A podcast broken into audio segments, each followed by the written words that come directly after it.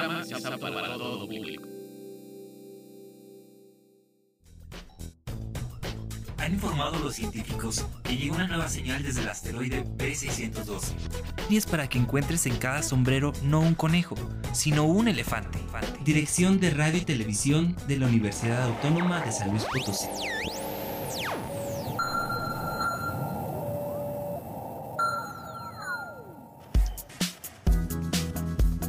Hola a todos, bienvenidos a Letras Chiquitas, un espacio para hablar de cuentos, novelas, cómics, de libros y de todo lo que opinamos de la literatura. Aquí encontrarás todos los libros salvajes de escritores peculiares con los que nos hemos topado todos los secretos que hemos encontrado en sus letras, queremos compartirlos contigo. Soy Oscar Ramírez y nos escuchas a través del 88.5 FM en la ciudad de San Luis Potosí, el 91.9 FM en la ciudad de Matehuala y en cualquier parte del mundo a través de la página radio y televisión.uaslp.mx, como también en todas nuestras redes, Spotify, YouTube, Facebook, Instagram, Twitter. Nos encuentras como Letras Chiquitas. En el programa de hoy quiero compartir contigo cuentos, poemas y sueños de Gaby Darbe, como también su más reciente publicación, Vientre de un elefante violeta, que lo escribe junto con Elise Sequilanda. Nos puedes llamar a cabina al 444-826-1347 en la ciudad de San Luis Potosí y en la ciudad de Matehuala al 488-125-0160 o en cualquiera de nuestras redes para compartir todas tus dudas y comentarios literarios. Bienvenidos al asteroide B612 base central de letras chiquitas. Letras chiquitas. Compartir mundos literarios nunca fue tan sorprendente. Mundos literarios. Gabriela Darbel, escritora y guionista, nació en 1970 en Guadalajara, Jalisco. Desde pequeña ha vivido en San Luis Potosí, donde realizó sus estudios en la Facultad de Derecho de la Universidad Autónoma de San Luis Potosí. Tuvo contacto con la literatura desde muy joven y perteneció a varios talleres de creación literaria, como el de la Universidad Autónoma, dirigido por el poeta Juana Meléndez, en el taller de la Casa de la Cultura Hoy Más, hoy mejor conocido como el Museo Francisco Cosío, coordinado por el escritor David Ojeda. Sus cuentos han aparecido en diversas revistas locales. En la actualidad escribe semanalmente en el periódico El Pulso. Ha participado en programas de radio relacionados con la literatura. Trabajó durante algunos años en televisión universitaria como guionista y productora de programas culturales y de divulgación científica. Ha leído sus cuentos en festivales locales, nacionales e internacionales. Tiene un libro de cuentos publicado en el 2002 llamado La cerca y un espejo. El libro Cordelia y otros fantasmas en 2009. Y este es su tercer libro, La Casa Azul de Gabriela Darbe. Este libro se publicó en 2010 y esta es la pequeña biografía que teníamos ya de esta autora. Al reverso, el libro nos comparte. Prefiero no pensar seguir aquí. Tú no sabes que estoy. Ahora sonríes como si supieras que tu soledad se ha ido. No sabes por qué, pero no te dan miedo los rastros que han dejado con las uñas y que son como heridas en los muros y en los muebles. O cuando ha percibido mi olor entre sus sábanas que empieza a parecerte familiar. La cotidianidad en que vives te protege y me protege. Sé lo que harás y sé lo que haré. No quiero que llegue nadie a vivir contigo porque tomaré una decisión drástica y dejaré salir mi rabia. Terminaremos en esta casa como en una tumba. La Casa Azul es este pequeño compendio de cuentos, momentos muy de terror, muy de susto, que tiene que ver con habitar espacios y las cosas o los fenómenos que habitan estos espacios, que habitan estas casas.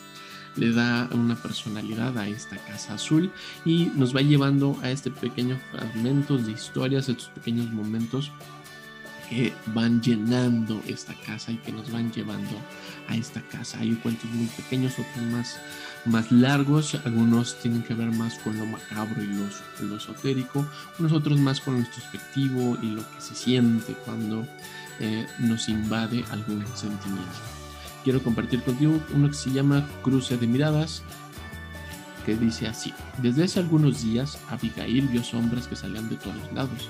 Se escurrían sobre los muros de cantera. Algunas eran oscuras, otras translúcidas. Se enredaban entre los dedos de las bocambillas, se arrastraban por los jardines, se acurrucaban en los rincones de las habitaciones, entre la ropa colgada en los closets. Iban y venían por los corredores, ajenas a Abigail En un principio la atemorizaron, después pudo acostumbrarse a vivir con ellas, aunque siempre manteniendo su distancia. Así pasaron unos años, hasta que un día, mientras subía a un puente, con horror vio una sombra atorada en un barandal, quien intentaba liberarse. Inesperadamente aquella figura, aparentemente ajena al mundo humano, observó a la mujer. Abigail sintió vértigo al cruzar su mirada con aquellos ojos que solo podían pertenecer al odio de quien ya no existe. Y en este ir y venir de lo que hay, lo que no hay, lo que está habitado y lo que deja de estar habitado, va jugando este, Gaby Darvel en todos estos momentos con un montón de personajes, con un montón de historias que le ocurren a ella, que, que le han compartido a ella y se va llenando esta gran metáfora de la casa azul. Y el otro cuento que quiero, el otro libro, perdón, que quiero compartir contigo se titula Sobre los restos de un mapa. Este libro eh, tiene que ver con poesía. El otro eran cuentos, pequeños momentos que van contando una gran historia y una gran historia fragmentada como si fueran las habitaciones de esa casa y sobre los restos de un mapamundi dice al revés. El sonido de un colibrí cuando se quiebra es lo que al oído humano registra como canto. La canción de cuna más célebre o la tonada que dispa el temor ante la luna sol son formas en que la naturaleza afirma su crueldad ciega por medio de la muerte de las aves. Nada más solitario que un pájaro que muere en pleno vuelo. Nadie lo cree que solo ha tomado una cerveza y nadie le cree cuando afirman que no padecía el corazón. Todos padecemos el corazón, afirma un médico especialista en pastillas de colores. Pero ese tampoco es el primer interés que los poemas de Gabriela Darbel tienen para taparnos. Se nos viene encima la música como una forma de la muerte. Se nos viene encima el campo eterno de la infancia con sus pilotos favoritos, padre y abuela. Y ambos son los que nos abandonan antes de tiempo, antes de que uno suplique por regresar entero al puerto del amigo. Esta lo escribe Luis Alberto Arellano y da todo un gran panorama de lo que se puede encontrar en estos poemas de Gabriela Darbel. Y lo digo así porque las metáforas que utiliza, los lugares que utiliza y hacia dónde te quiere llevar son parten como de la, de la expresión mínima para llevarte a lugares muy muy lejos, a lugares muy vastos y muy complejos. Y el juego de poesía de Gaby Darbel va jugando entre muchos momentos, muchas instancias, muchos recuerdos, muchos lugares, muchas referencias. Y entonces es una poesía como tratar de encontrar este mapa eh, y como ir eh, volviéndose una especie de cartógrafo y poder encontrar el lugar exacto del cual está hablando. Es un juego divertido. La novela, eh, perdón, el libro tiene un índice el cual no tiene ningún título, solo está nombrado. Entonces vuelve este libro justamente como estos mapas que solo veamos geografías, que solo veamos terrenos, que solo veamos este, limitaciones geográficas y tenemos que ir descifrando qué lugares eran de los que se estaban mostrando. Y estos retos de un mapa mundi, restos, perdón, de este mapa mundi, van juntando esta, eh, este lugar al que nos, Gaby Darvel nos va llevando. Y como ningún eh, poema está titulado, nos da un, una gran libertad para poder interpretar eh, los poemas, algunos otros creo que no tienen que ver con la interpretación, sino más bien cómo se sienten, cómo se leen, como la ola insiste en volver y llevarte la sal que ama tus labios, cuando estás convencida de que saldrás, ola imperiosa australiana alta, viento desempeñadero y tú tan convencida de que saldrás. Solo queda decir la pantalla blanca ilumina mi rostro y yo no entiendo. Un silencio se sienta cómodamente en la butaca como un espectador indiscreto. Eso es mucho cuando no hay nada más, un punto rojo, abandonado al final de la página. Me costó trabajo y tiempo aprender mi nombre, pronunciar mis apellidos y mirar el, acantilado. El olor de los fonemas perdura en mis oídos y tú, Eleonora, con un apodo más sonoro que tú. Eleonora, la casa vive debajo del colchón, ha respirado de nuevo. No me gustan los muertos que callan, los gatos que hablan y una ventana con vidrio roto se enciende. Yo de nuevo atravieso la calle sin mirar en los fragmentos de cristal, me abro por dentro. Sobre los restos de un mapamundi de Gabriela Darvel son todos estos fragmentos y como las pequeñas anotaciones que pudiéramos encontrar en viejos mapas, sobre cómo en un, en un mapamundi donde tiene que ver con dónde estaban los ríos, dónde estaban los meridianos, dónde había peligros, dónde había montañas y este juego muy divertido de la iconografía de un mapamundi se va retratando en, sobre los restos de un mapamundi. Es un estilo que juega más a la abstracción, al, la mínima expresión para hablar de un todo, a diferencia de la Casa Azul que habla con mucho más detalle para hablar de lo íntimo y su más reciente publicación, Vientre de un elefante violeta, por Gabriela Darbel y Alicia Quilanda, tiene que ver con los sueños. Ella parte de todo lo que sueña, lo que recuerda de los sueños y crea unas pequeñas narraciones, a veces que van en un sentido más poético, otras que van más en el sentido literario, otras en el sentido literal, otras más en el sentido de la narrativa, de crear ficción, de crear fantasía. Pero antes de platicarte yo de este libro, te dejo con Gaby Darbel que nos comparte algunos fragmentos de su libro, la experiencia de escribir y nos da unos consejos y sobre todo pensado para todos aquellos que quieren animarse a escribir. Los dejo con Gaby Darbel, vientre de un elefante violento.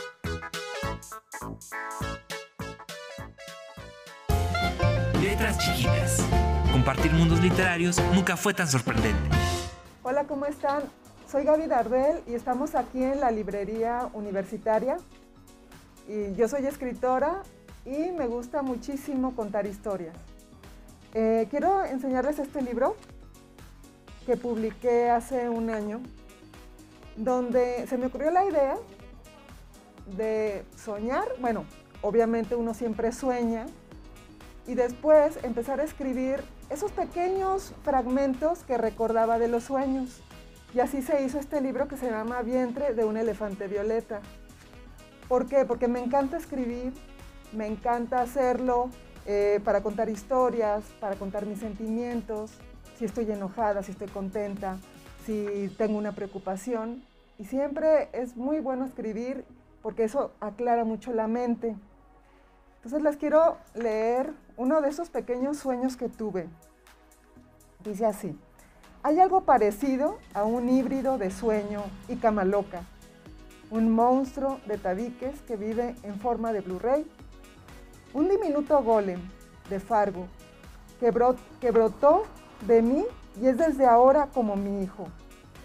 En la cerrazón de mis deseos y luego le trenzo líneas psicodélicas psicóticas, disléxicas, cleptómanas y esquizofrénicas que proyecta en la madrugada, en las amplias paredes de una biblioteca mustia y devastada. Así creo que fue este sueño que no contaré. En este sueño, yo soñé que estaba dentro de una biblioteca y que realmente no, no, no podía encontrar la salida y me la pasaba dando vueltas y vueltas y veía todos aquellos libros que para mí eran tan importantes, pero en ese momento se volvieron algo que tal, tal vez me daba un poco de miedo. Entonces por eso puse psicodélico, porque veía aquellos libros de muchos colores que se transformaban en algo que sentía que me perseguía. Luego después tengo aquí otro que se llama Cacería. Soñé con dos tortugas terrestres con nudos en el caparazón, tan infinitas en su carrera, lentas, tan infinitas en su universo paralelo, lentas, eh, obstinadas ganaron la carrera, lentas, un reloj en el espaldar. Pero cuando las dejé libres en el jardín, crecieron enormes. Me persiguieron con las fauces abiertas, intentaban morderme. Yo daba brincos sobre el sofá, ellas me dijeron, porque en los sueños pueden hablar hasta los reptiles, que no me confundiera, yo siempre fui la presa. ¿A qué me refiero con esto? Yo, yo lo que interpreto de este sueño, que fue muy extraño, soñé, yo tengo dos tortugas.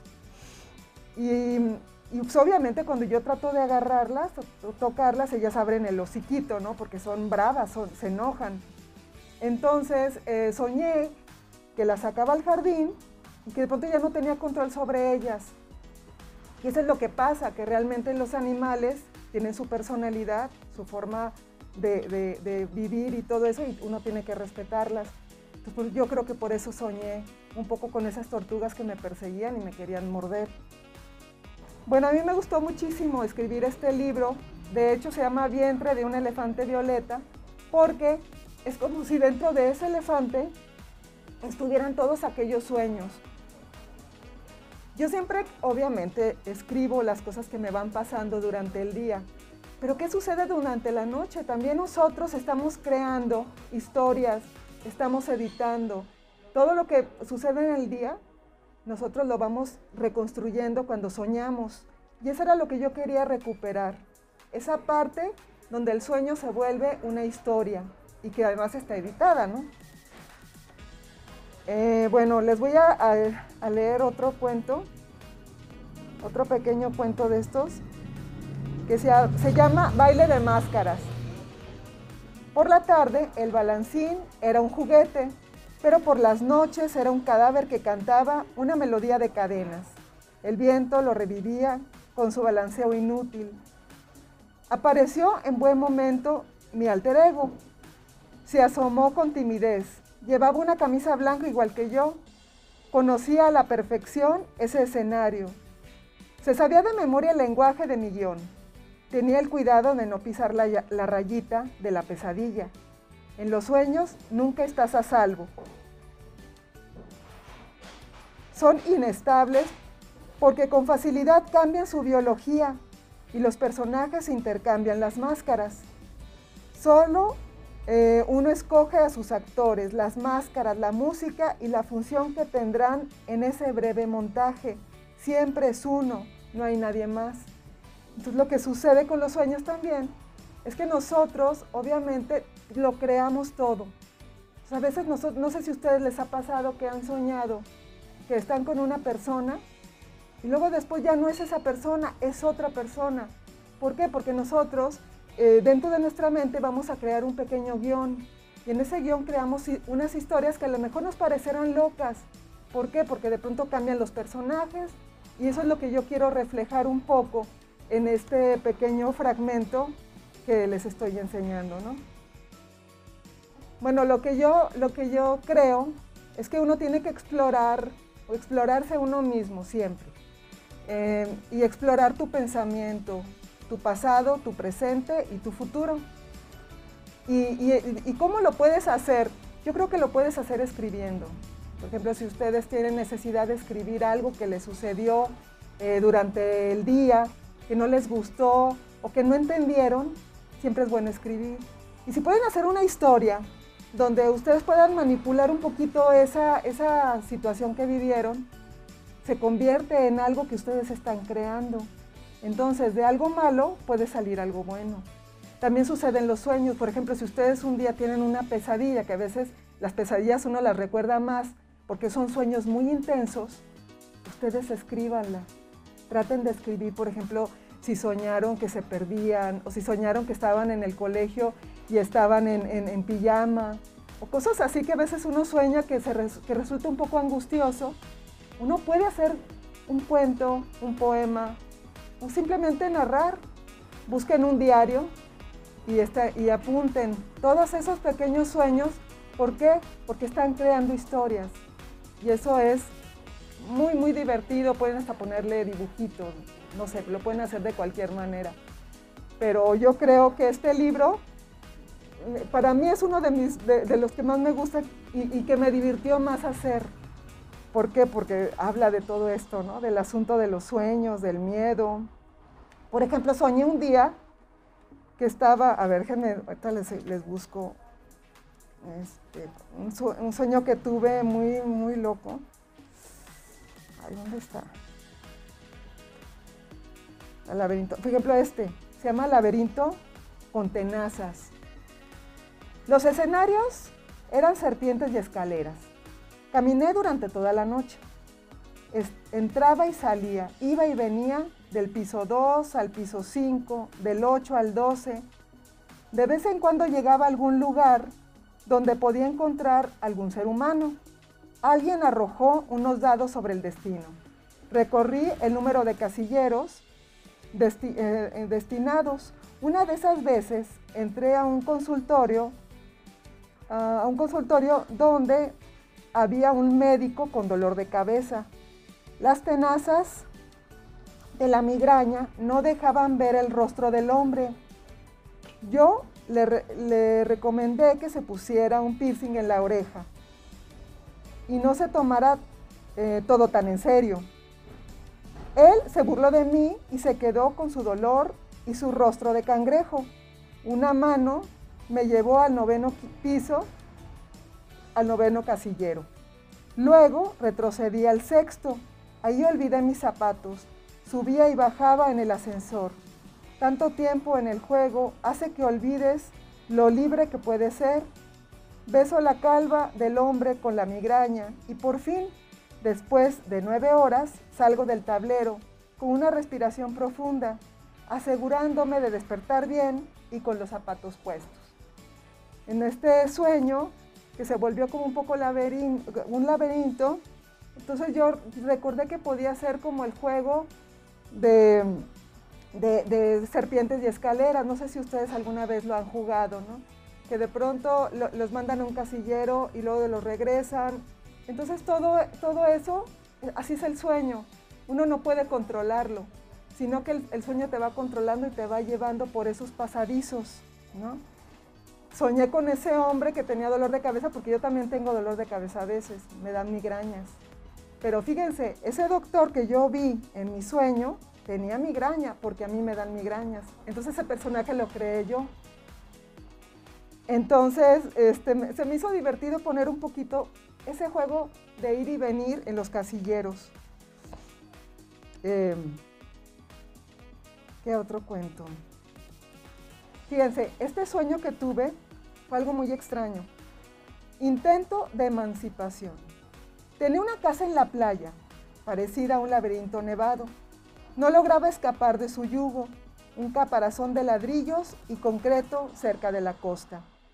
Una noche el océano creció, mar a fondo. Olas enormes de sal y furia rompían contra los muros y en la mañana toda ella quedaba inundada. La casa, calada, era un gran peso sobre mi espalda cualquiera rígida y, mura, y muda. Me gustaba pensarme en el lado opuesto, donde solo había una panorámica. Se veía desde la isla de los pájaros la casa quieta, como un oso polar acechando. Podía verme a través de los prismáticos, harta de su belleza, mentando madres, barriendo los alados charcos en la entrada. Es que esa, esa vez soñé que yo vivía en una casa enorme, pero era tan grande la casa que no podía barrer, no podía este, tenerla limpia y además llegaban las olas de mar y siempre estaban invadiendo todos los espacios de la casa. No, no sé, era como un sueño un poco angustiante y de aquí salió este pequeño cuentito acerca de, esa falta de control que a veces uno tiene en los sueños, ¿no? Entonces, por ejemplo, hablo de esta casa donde yo me sentía libre, pero del otro lado, donde no estaba en la casa, sino que yo la veía desde el otro lado. Entonces, este cuento eh, para mí fue importante por eso. Me dio mucho gusto estar hoy, con ustedes aquí en la librería universitaria, en letras chiquitas. Eh, muchas gracias. Y bueno, si ustedes quieren conseguir estos libros, pues en la librería universitaria eh, están algunos de mis libros. Este libro también, si ustedes me buscan aquí, porque yo trabajo aquí, me va a dar muchísimo gusto eh, que tengan este libro o este libro. Son libros de cuentos. Entonces, soy Gaby Darbel y me dio mucho gusto estar con ustedes. Bye. Letras chiquitas. Compartir mundos literarios nunca fue tan sorprendente.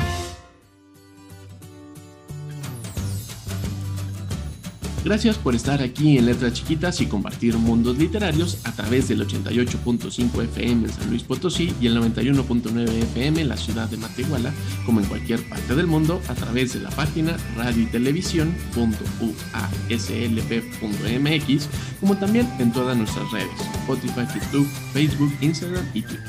Nos encuentras como Letras Chiquitas.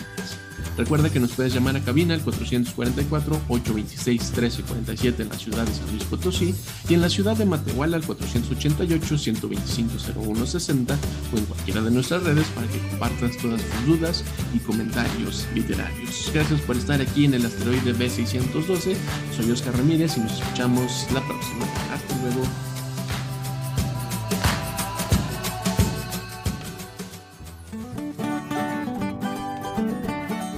Letras Chiquitas es un proyecto de la Dirección de Radio y Televisión dedicado a difundir la literatura y la escritura con un estilo muy especial. Síguenos en nuestras redes y comparte tus hazañas literarias con nosotros. Letras Chiquitas.